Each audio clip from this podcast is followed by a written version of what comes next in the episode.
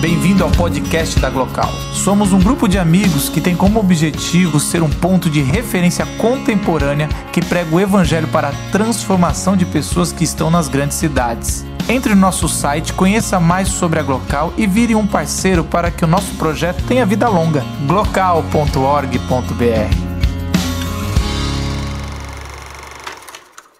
Eu tive a felicidade de ter tido um pai sábio. Antes de conhecer explicitamente a Deus em Cristo, no Evangelho, ele, todavia, já era um homem sábio. O Evangelho o internurou para a vida e fez as raízes dele se plantarem na eternidade. Aí ele se tornou uma pessoa completamente extraordinária. Quem o conheceu sabe que não há um único exagero meu no que eu estou dizendo aqui. E hoje, vindo para cá, eu me lembrei da quantidade enorme de vezes que eu, na molequice, era um menino muito intenso e meio desassombrado, me metia em muita confusão, desde pequeno.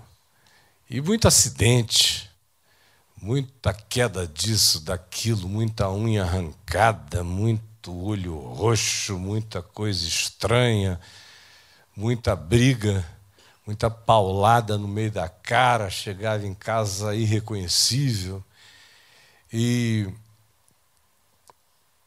e ele nunca admitiu que eu me entregasse a qualquer forma de choro diante desse tipo de dor. Dor tópica. A dor de uma unha arrancada. Eu me lembro que eu aprendi a separar sofrimento de dor muito pequeno. Porque ele dizia: Isso aí está doendo, mas você está sofrendo. Sinta só a dor. Não agregue sofrimento à dor. Porque a, a sua expressão é de quem está sofrendo uma perda devastadora. Quando na realidade tem uma dor importante, tópica, que, se for considerada isolada como realidade tópica, você vai ver que a sua reação vai mudar subitamente. E eu passei dali para frente, cada vez mais, à medida em que eu fui amadurecendo, a tentar separar dor de sofrimento, como hoje aqui se disse. Em todo sofrimento tem dor. Foi o que a gente ouviu na poesia. Mas em nem toda dor precisa haver sofrimento. Quando você aprende a distinção, quando você isola o impacto tópico, traumático, que produz dor, do sofrimento, a dor diminui barbaramente. Aí você começa a descobrir que a gente sente mais dor de sofrimento do que sofrimento de dor. E que a maioria das pessoas sente muito mais sofrimento, porque sofrimento é um sentir que habita dimensões subjetivas do ser, do que de fato podem justificar o seu sofrimento com a dor tópica. E quando você observa isso com esse olhar, que é o olhar também com o qual eu tentei educar meus filhos, separando dor de sofrimento, e eles me viram também ser pai, tendo dores e eu confesso que as minhas grandes dores na vida não foram dores, foram sofrimentos. Eu não fui um homem até aqui que, graças a Deus, tive muitas dores. As minhas doenças físicas, que eu as tenho desde muito cedo, desde 27 anos de idade, sempre foram absolutamente menosprezadas por mim. Porque eu nunca dei a elas o poder de me fazerem sofrer. Elas geravam incômodo, desconforto, eram graves, muitas delas, mas nunca me entreguei ao sofrimento, como eu vi alguns amigos que sofriam das mesmas coisas fazerem, de tal modo que alguns padeciam muito mais dos sofrimentos do que das dores. Eu, por exemplo, para ser franco, fora essas, esses acidentes de esporte, de rua, de calçada, de coisas desse tipo, ou naquele tempo velho, quando você se permitia entregar aquelas violências de gangue de elite na noite de Copacabana ou de Ipanema, você saía com um cacete na cara, outro, machucado, mas no dia seguinte era só o trauma e você estava sorrindo. A coisa física mais grave que já me ocorreu me produzindo dor não foi há muito tempo atrás, quando esse meu pé direito descendo uma pirambeira, uma ladeira, ficou preso numa raiz.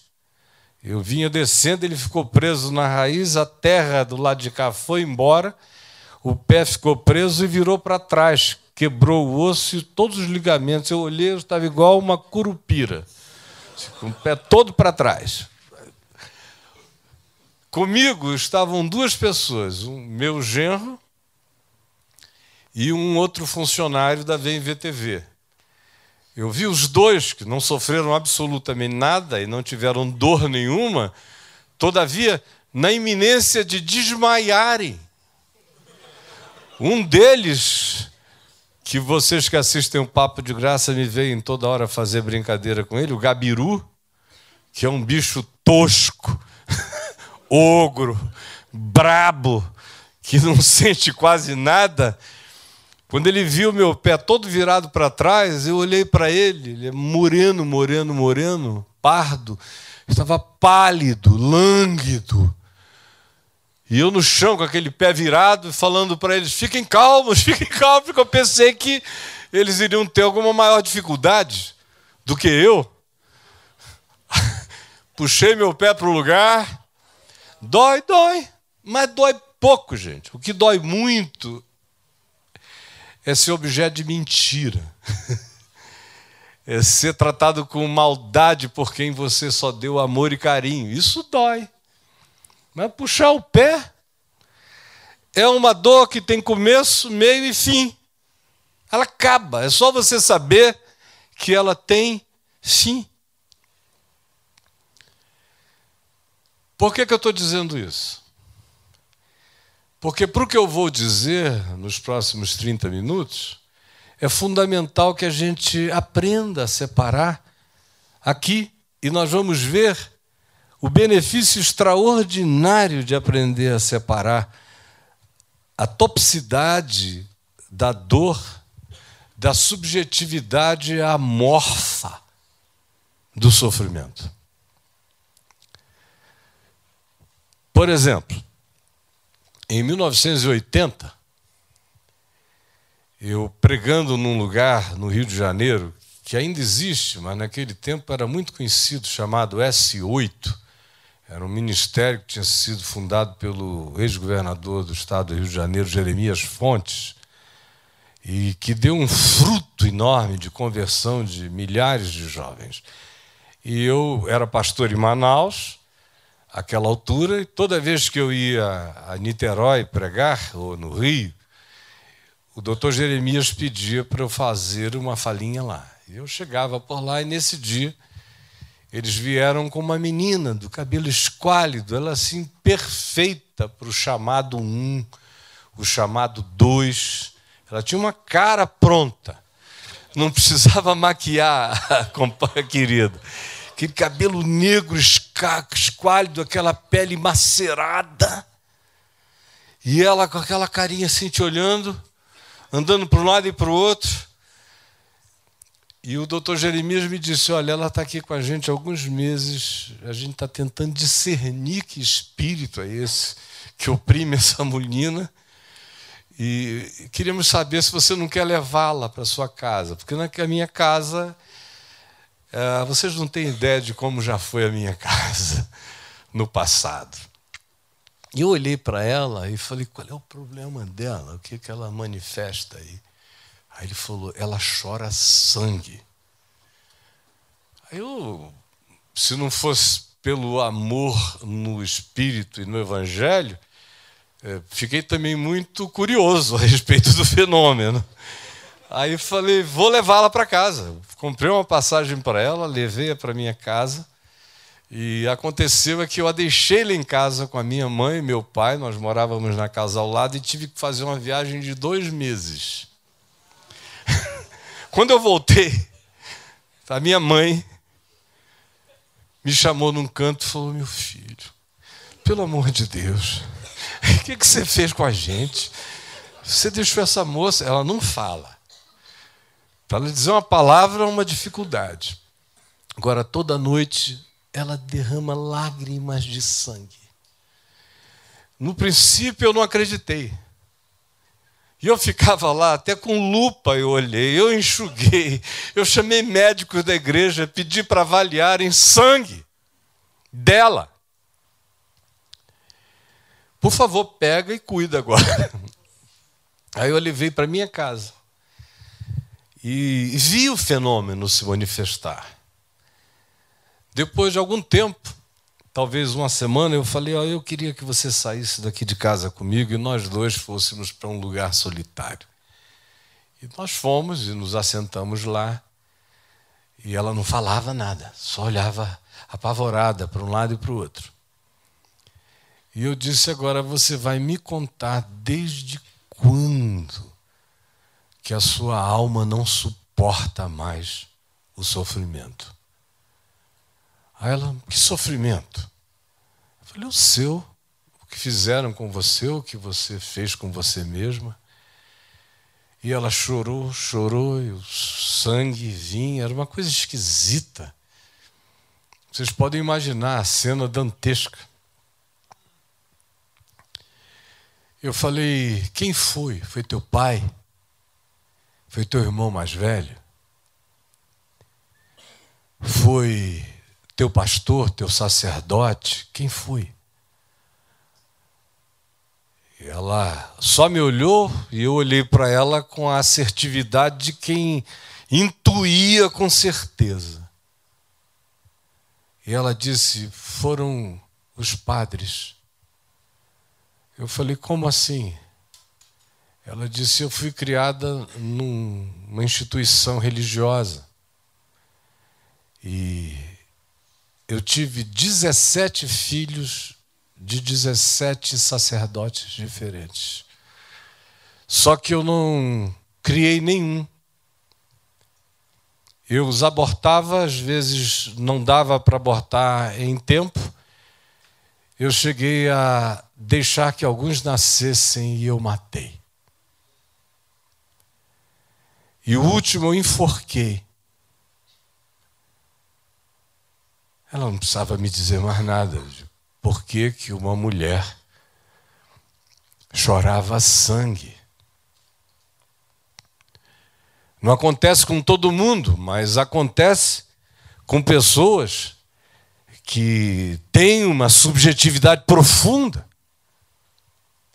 geram esse nível de somatização, de resposta. Ou seja, o sofrimento é tão esmagador que se manifesta de maneira física. E no caso específico dela, francamente, poucas vezes eu vi o poder da culpa realizar algo tão funesto na experiência e na manifestação de uma pessoa. culpa. Culpa gera um sofrimento incomparável.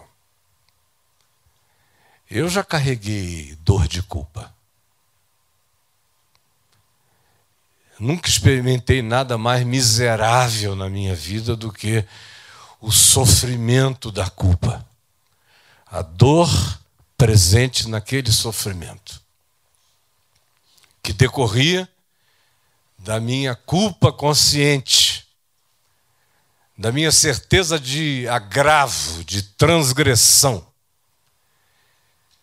E porque minha mente, minha consciência não estava nem de longe cauterizada, aquilo impunha um sofrimento indizível.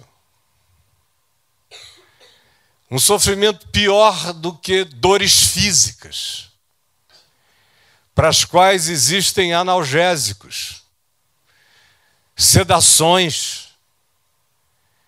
Mas a dor de culpa, nem a medicação com prescrição para diminuir a angústia e a subjetividade atenuam o problema, apenas zumbificam o sofrido.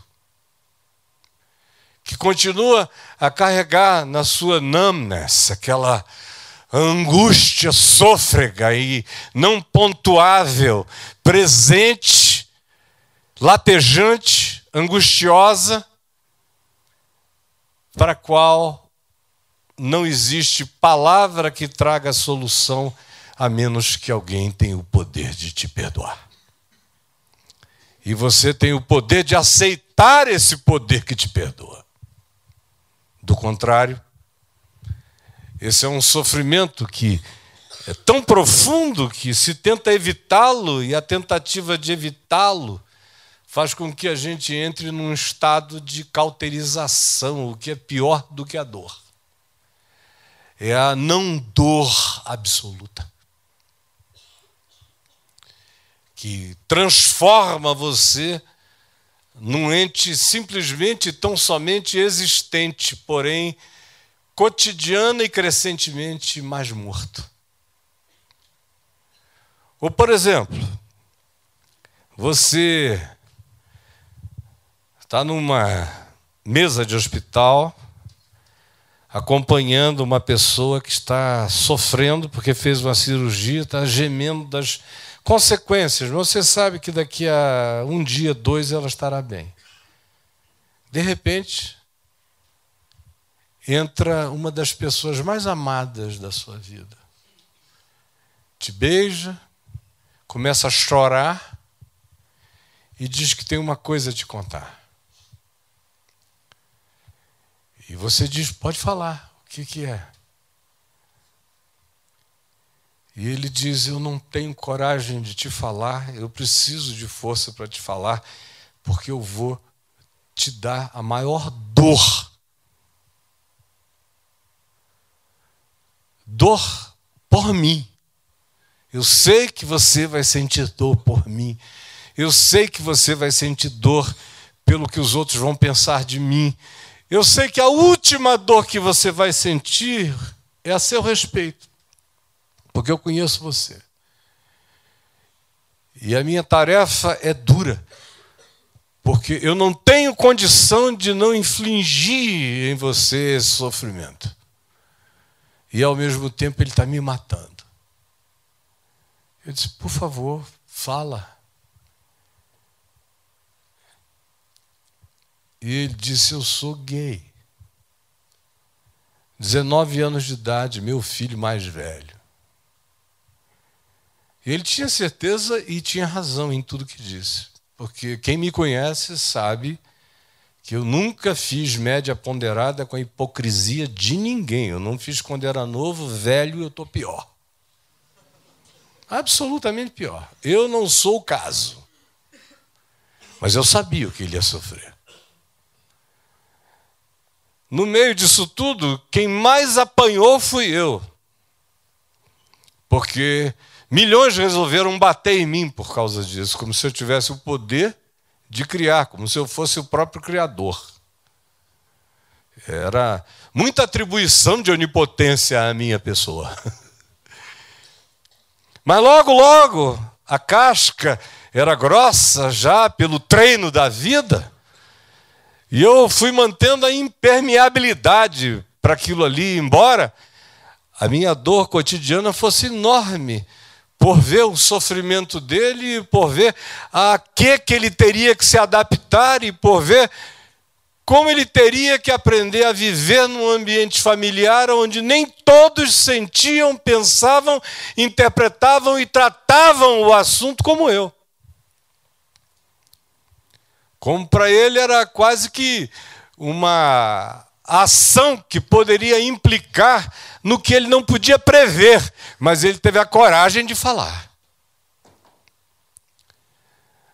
E o sofrimento que fica no coração do pai?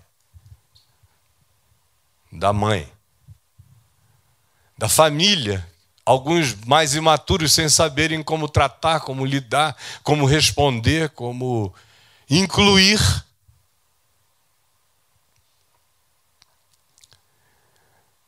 Nada estava doendo em mim. E tudo estava sofrendo em mim.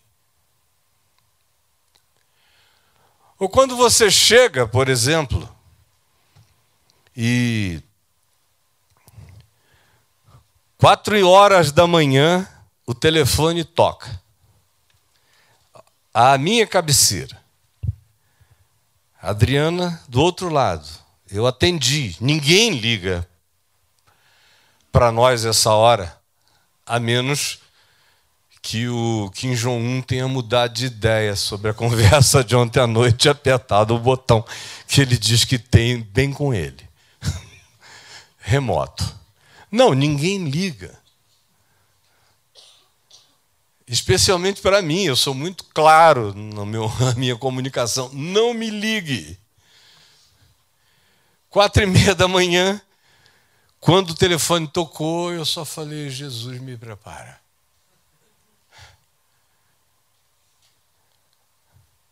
Aí, uma das nossas filhas, que estava no telefone,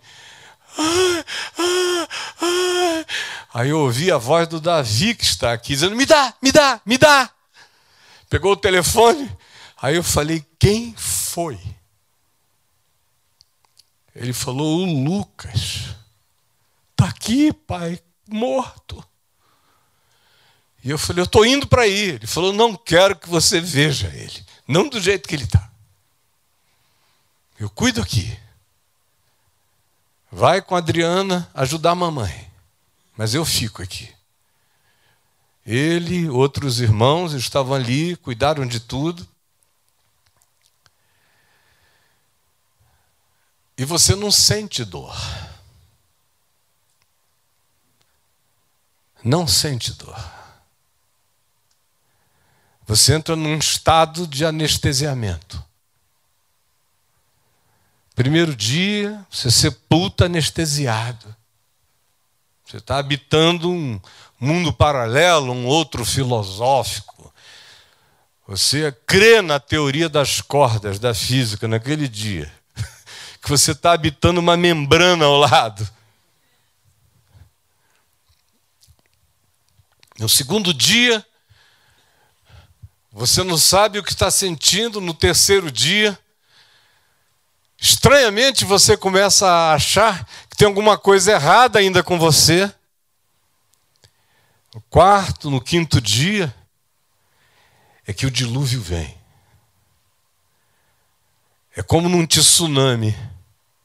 O impacto gera aquele refluxo que retira do mar e da praia e da areia por quilômetros, esvazia tudo até que você vê a parede imensa quebrando e arrebentando você.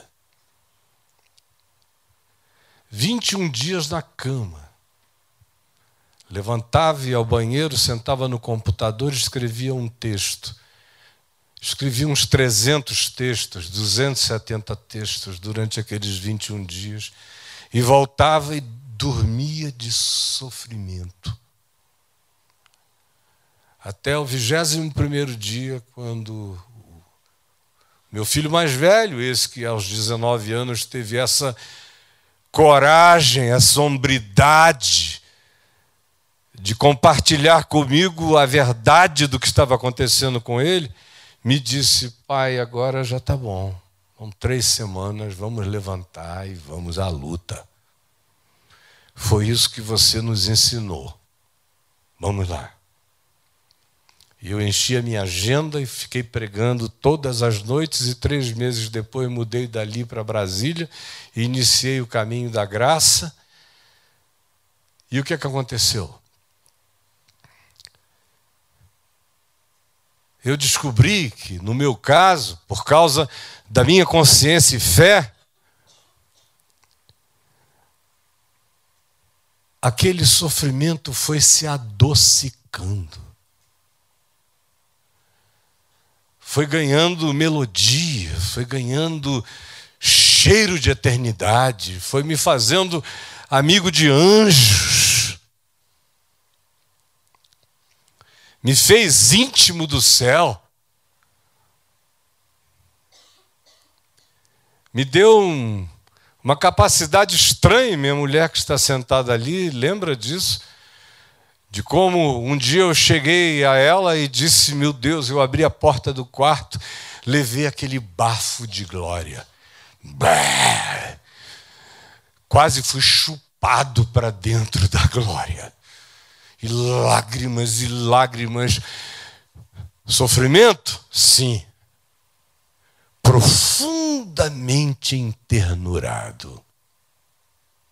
Sem perguntas sem questões, sem nenhuma filosofação, sem elucubração de nenhuma natureza, sem uma pergunta para o céu, nem para a terra, nem para nada, nem para ninguém. Ou então, quando você recebe alguns telefonemas simultaneamente no mesmo dia de pessoas importantes no país dizendo que tem uma coisa para acontecer e que vão jogar em cima de você e você não sabe ainda o que é. Até que no dia 15 de novembro de 1998 explodiu. Bah! Aí eu vi o que era não tinha uma cutícula doendo em mim, não havia nenhum desconforto físico de qualquer natureza, mas ali, mais do que nunca antes, eu conheci o poder esmagador da falência e da vergonha. Sofrimento horroroso amputar uma perna, um braço, alguma coisa, como eu disse, gera dores tópicas, com algumas consequências também tópicas que haverão de passar. Mas naquele dia, naquela hora, eu olhei para tudo e eu não podia descrever o que estava acontecendo, mas o nível de sofrimento e tudo quanto ele envolvia a saber, minha existência inteira se transformou num sofrimento carregado por uma dor indizível até então. Eu só fui conhecer dor pior do que essa quando meu filho Lucas morreu naquela madrugada que eu falei. Agora, por que, que eu estou dizendo essas coisas aqui? se eu vim aqui a falar sobre este tema do sofrimento justamente porque eu estou lançando um livro. O que o sofrimento ensina? Aliás, um livro que eu não trouxe para cá hoje à noite. É, eu sou um desses caras que você não me pergunte preço de livro, aonde vende, ou de qualquer outra coisa que eu faço, porque eu realmente não sei. E não estou de brincadeira. Não sei. Mas eu vim para lançá-lo amanhã, ali no Center Norte, na Saraiva. E ele não veio para cá. Mas, sendo esse o tema e a razão dessa nossa conversa aqui hoje à noite, eu quero apenas afirmar que há dois aumentadores de sofrimento na nossa subjetividade. Há muitos outros, mas esses dois são os mais importantes. Enquanto a gente não tem isso solucionado na gente, os sofrimentos tendem a ficar desproporcionalmente grandes e às vezes incuráveis em nós. Ou seja, primeiro é a autovitimização. Se uma pessoa autovitimada não tem cura para nada. Nada. Olha, eu estou nessa coisa de atender gente há 45 anos. Todo tipo de gente. E uma coisa eu tenho como um absoluto dentro de mim. Uma pessoa que começa a fazer uma narrativa autovitimada do seu sofrimento, a menos que estanque esse processo, ela se retroalimentará indefinidamente dele, ele só crescerá, crescerá, crescerá e se tornará absolutamente insolúvel. Você não precisa ter nada acontecendo, mas se você deixar que esse espírito, esse loop de autovitimização, de coitadismo, entre num processo dentro de você, você se colocou dentro da dimensão da intratabilidade, da incurabilidade, a menos que você dê razão ao fato de que aquilo tomou conta de você, que aquilo é pior do que qualquer demônio referível. E estanque o processo e tire todas as penas, as autocondolências, e os sofrimentos de loop operando indefinido e constantemente em você. A menos que isso pare, sofrimento não tem cura e nem precisa de razão. Não precisa de razão. Lá no Caminho da Graça, em Brasília, tinha um rapaz que mudou há três meses para Salvador, para a estação do Caminho Salvador, ele tem paralisia cerebral, Junoca. Quem assiste o Papo de Graça vê de vez em quando referências ao Junoca, ou quem vai na minha página lá no Face, ele faz umas coisinhas, ele separa frases minhas e bota lá. Pois bem, quem conhece o Junoca sabe que ele não mexe nada. Com 46, 47 anos, todo enquirquilhado. A única coisa que funciona nele para fins de comunicação no Stephen Hawking era a bochecha. Ele falava com a bochecha tocando ali no, no sensor do equipamento. Ele é um dedinho que ele toca lá no pé. Ele vai escreve tudo. Um dos grandes problemas que ele teve na vida foi mulher apaixonada por ele. Aquela cadeira, ele não consegue falar nada. E a mulherada. Porque ele olha para você, você sente que ele não tem nenhuma pena dele. Ele está presente. Tem um homem ali resolvido. Isso atrai qualquer um. É profundamente atraente. Casou com a moça. Mudou para Salvador.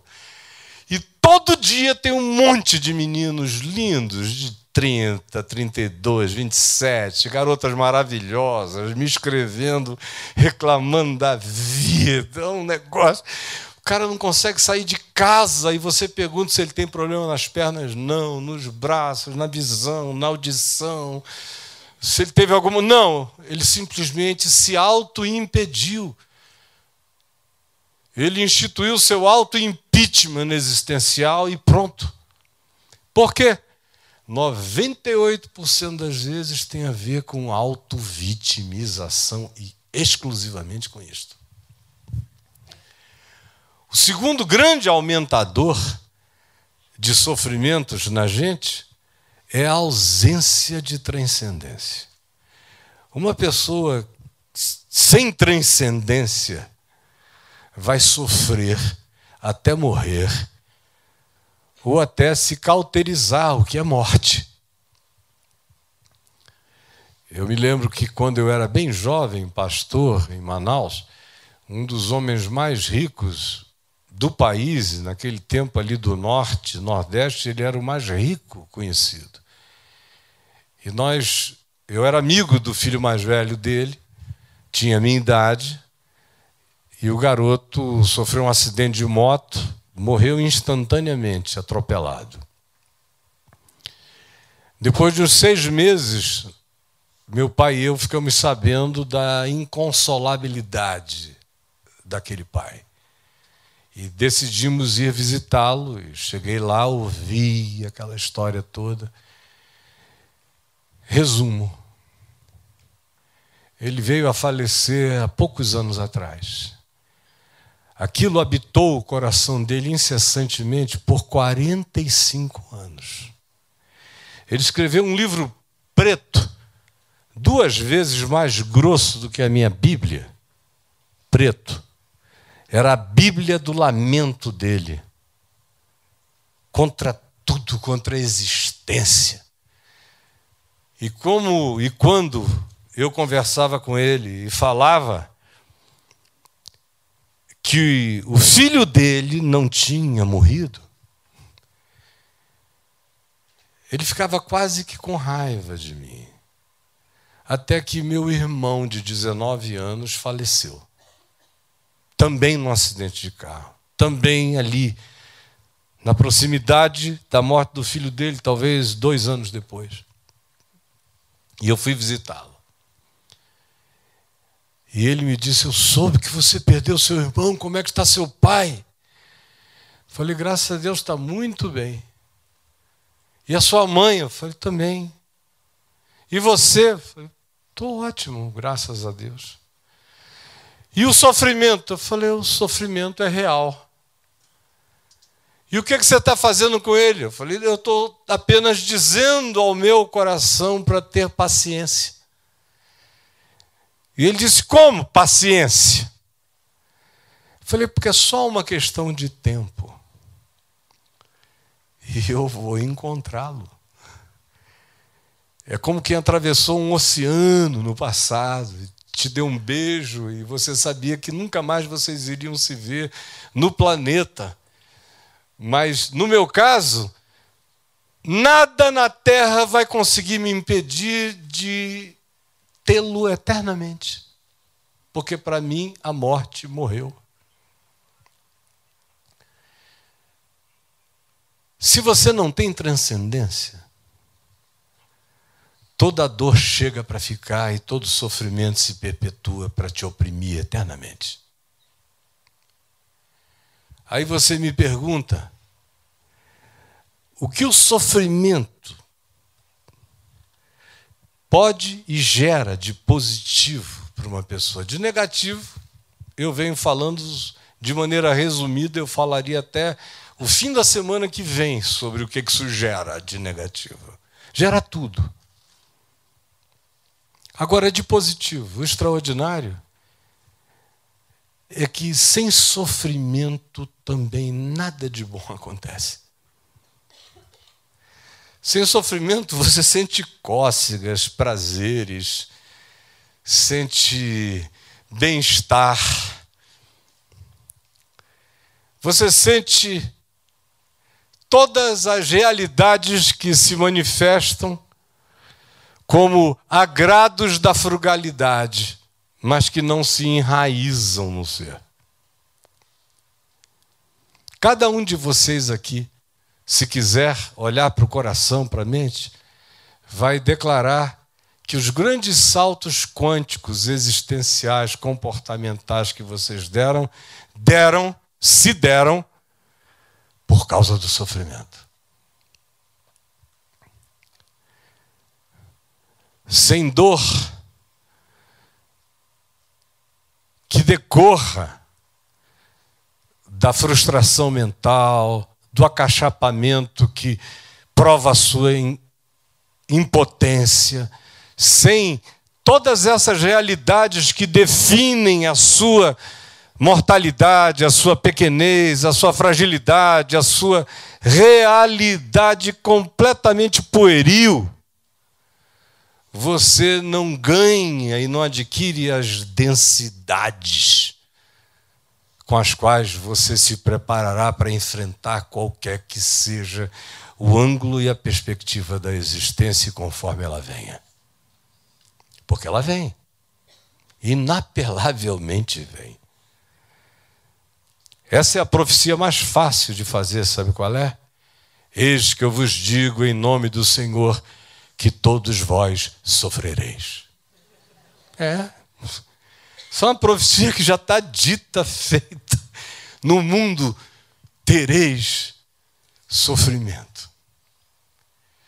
Mas tem de bom ânimo, porque o sofrimento faz parte.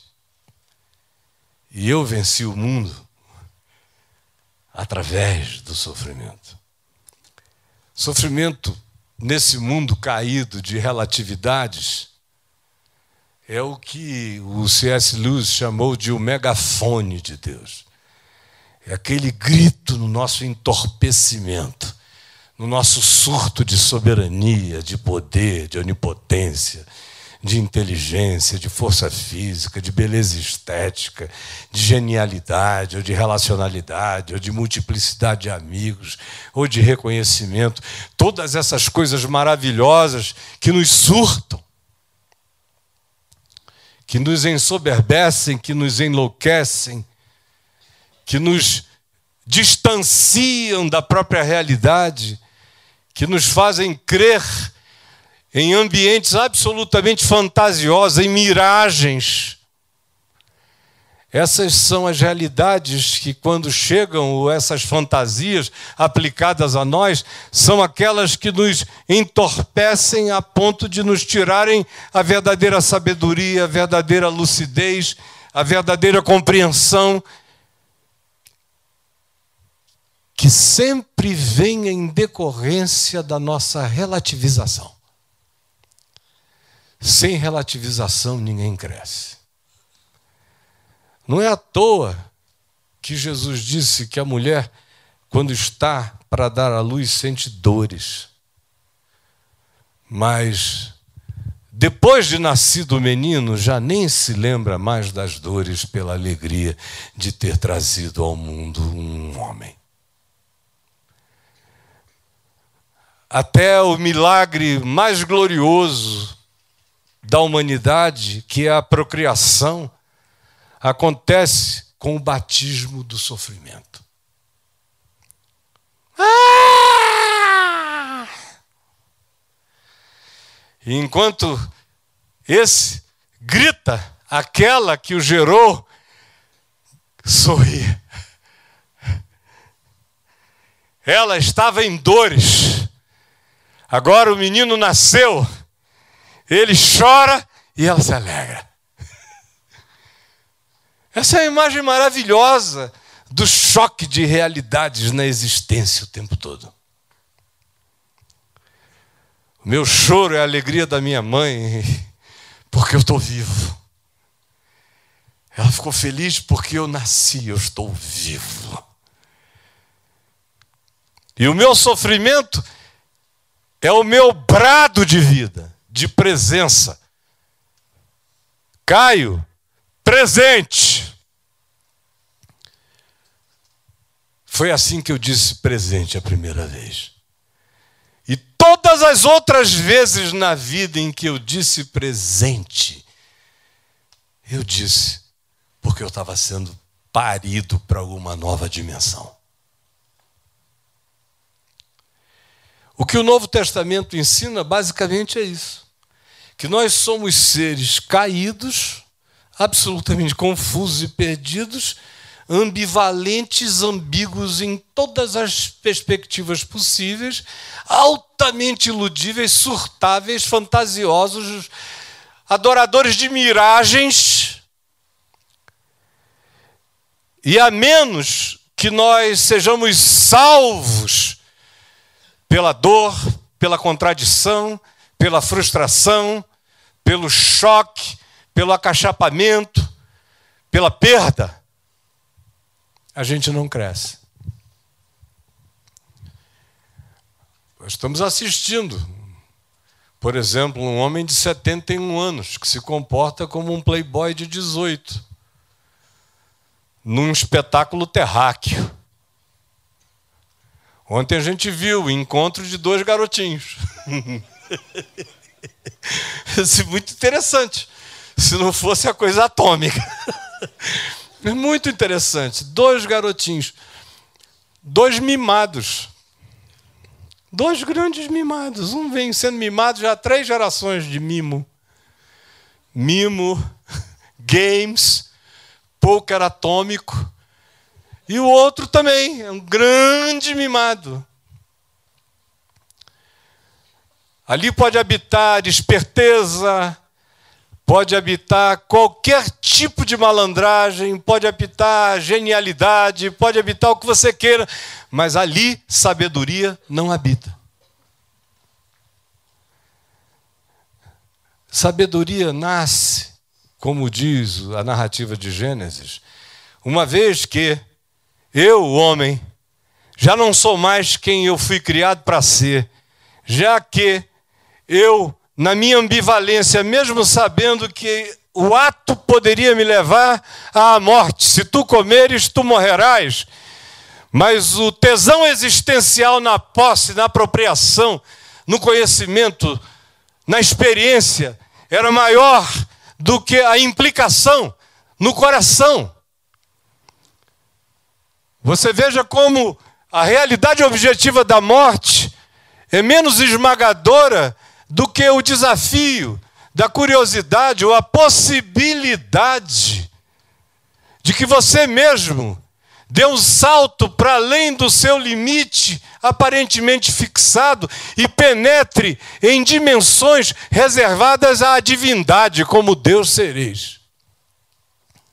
Uma vez que isso aconteceu, vocês vejam quais são os remédios divinos: trabalho, é do suor do teu rosto que você vai viver. Sem suor, todo mundo vira babaca. Sem trabalho, sem esforço, sem limite. A mulher dará a luz com dores, choques, embates relacionais, conjugais. São perversos, mas produzem sabedoria relacional. Cardos e espinhos, abrolhos vão brotar entre vocês. Cuidado, o jardim espeta daqui para frente. Aonde você for. E a partir dessa imagem tão singela, tudo mais que se constrói na espiritualidade do Evangelho tem a ver com isso. Por exemplo, Tiago, irmão de Jesus, disse que o sofrimento produz caráter. Caráter. Um ser humano poupado de transtornos é um indivíduo que dificilmente desenvolverá qualquer eixo espigão ou carnegão de caráter. Eu não sei quantos aqui lembram do escritor Paul Tournier, nos anos 70, 80, ele era muito lido no meio cristão, um cristão extraordinário. Escreveu um livro maravilhoso chamado Culpa e Graça. E dentre as boas e inúmeras coisas que ele escreveu, ele escreveu também um artigo que depois acabou virando um capítulo de um dos livros dele, cujo tema era o seguinte: os órfãos movem o mundo. E ele se deu ao trabalho de inventariar o fato que é inequívoco, hoje em dia todos nós sabemos, que é desproporcional o número de órfãos que se tornam bem-sucedidos e se tornam figuras referenciais na humanidade. Absolutamente esmagadora a diferença. Sofrimento produz forjamento, produz caráter, produz tenacidade, produz perseverança, produz obstinação objetiva. em favor do que se precisa conquistar e alcançar para a vida.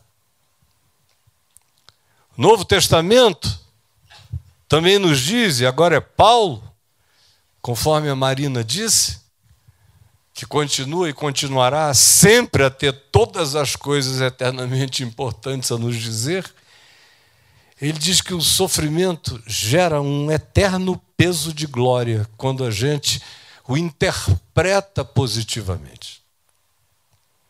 O que é isso? Ele diz: porque os sofrimentos do tempo presente não são para comparar com a glória por vir, com o eterno peso de glória por vir a ser revelada em nós. Enquanto, por exemplo, esses sofrimentos que eu narrei topicamente estavam instalados aqui, na mesma medida, eu também disse, eu sentia que eu conseguia enfiar a cara para dentro da eternidade a cheirar outras dimensões, a me fazer família entre aqueles que estão arrolados nesta Assembleia Universal dos Primogênitos, como diz o escritor de Hebreus. E Paulo também prossegue e diz: olha só essa sequência maravilhosa. Ele diz: e gloriemo-nos Romanos capítulo 5, verso 3. E gloriemo-nos nas próprias tribulações. gloriemo-nos.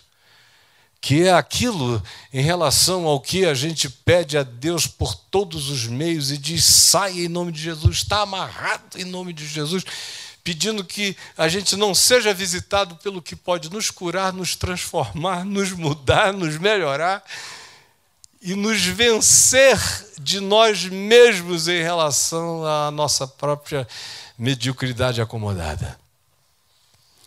E gloriemo-nos nas nossas tribulações, nas próprias tribulações, sabendo que a tribulação produz perseverança. A perseverança produz experiência. E a experiência produz esperança. E que a esperança não fica jamais confusa em você. Ao contrário, ela cresce, cresce, porque o Espírito Santo, o Espírito da vida, o Espírito da consolação, o Espírito da sublimação, o Espírito da transcendência é derramado no seu coração. Eu não vou perguntar quem está sofrendo aqui, porque tem. Todo mundo aqui está sofrendo. Tem dois sofrimentos dos quais a maioria não escapa até que entendam e tomem a decisão de fé que pode transcender a eles. O primeiro, para concluir, é o sofrimento da fobia da morte que Hebreus capítulo 2 nos diz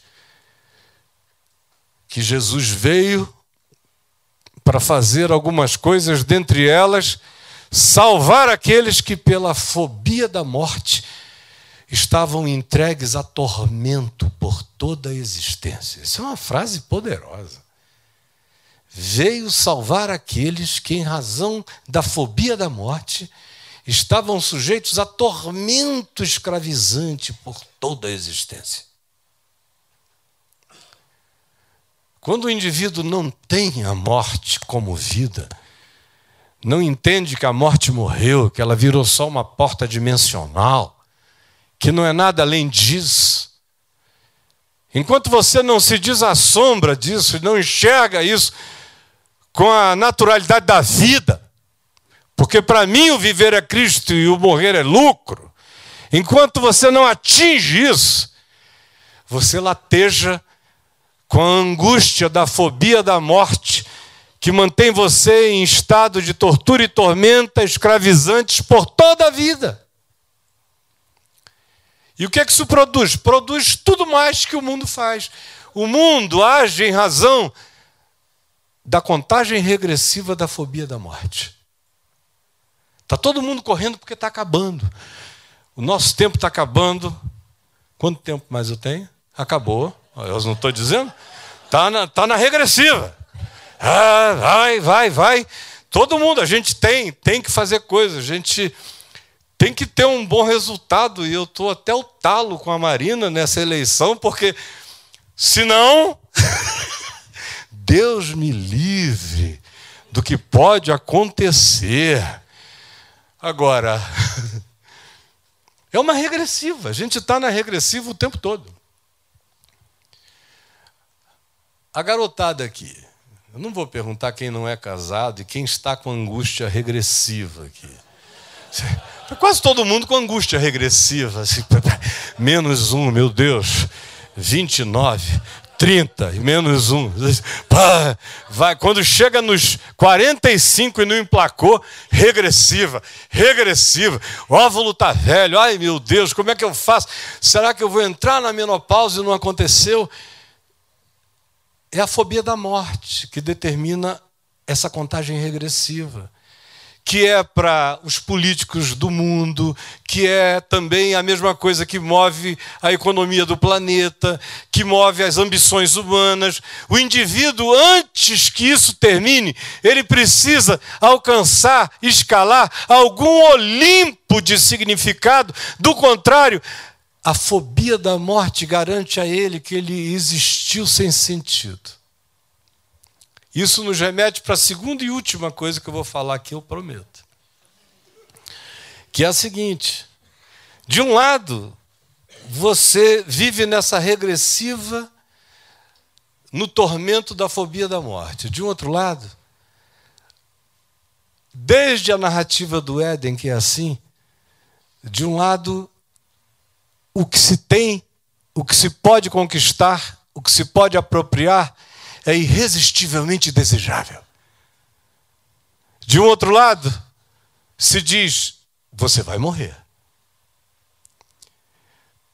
Mas a vontade de usufruir me faz pensar que, quem sabe, eu driblo a morte. E aí descubro que não. E aí instaura-se em mim uma última coisa sobre a qual quero falar aqui é a certeza de que nada é mais apavorante do que, de fato, ter coragem de ser. Lá no livro do Apocalipse, no capítulo 9, há aquela referência dos seres estranhos que saem do abismo com cabelo de mulher, cara de leão, dente de feras, rabo de escorpião, barulheira de exércitos saindo para a guerra, vibrando uma aflição enorme no ar. Lembram dessa descrição desses seres? Que diz que eles não matavam os humanos, eles só infligiam nos humanos ardente desejo de morrer mas a morte foge deles. Foi o Soren Kierkegaard, que foi lido aqui em algum momento hoje, que disse que quando a coisa mais pavorosa que você conhece na existência é a morte, você quer viver. Mas quando a coisa mais horrível e trágica que você conhece na existência é a vida, aí nessa hora e nesse dia você quer morrer. É nesse estado que a maioria de nós vive. Entre a pior coisa que existe na existência é a morte, e de vez em quando a pior coisa que existe na existência é a vida. Mas a morte foge. Porque no dia seguinte, você diz: Eu vou viver mais este dia, mas ele é como agonia de algo pior do que a mais inconcebível morte. Nesse sentido é que eu termino dizendo que todo mundo aqui está sofrendo. A menos que vocês levem imensamente a sério o que eu disse antes. Sofrimento a gente enfrenta com a loucura da fé.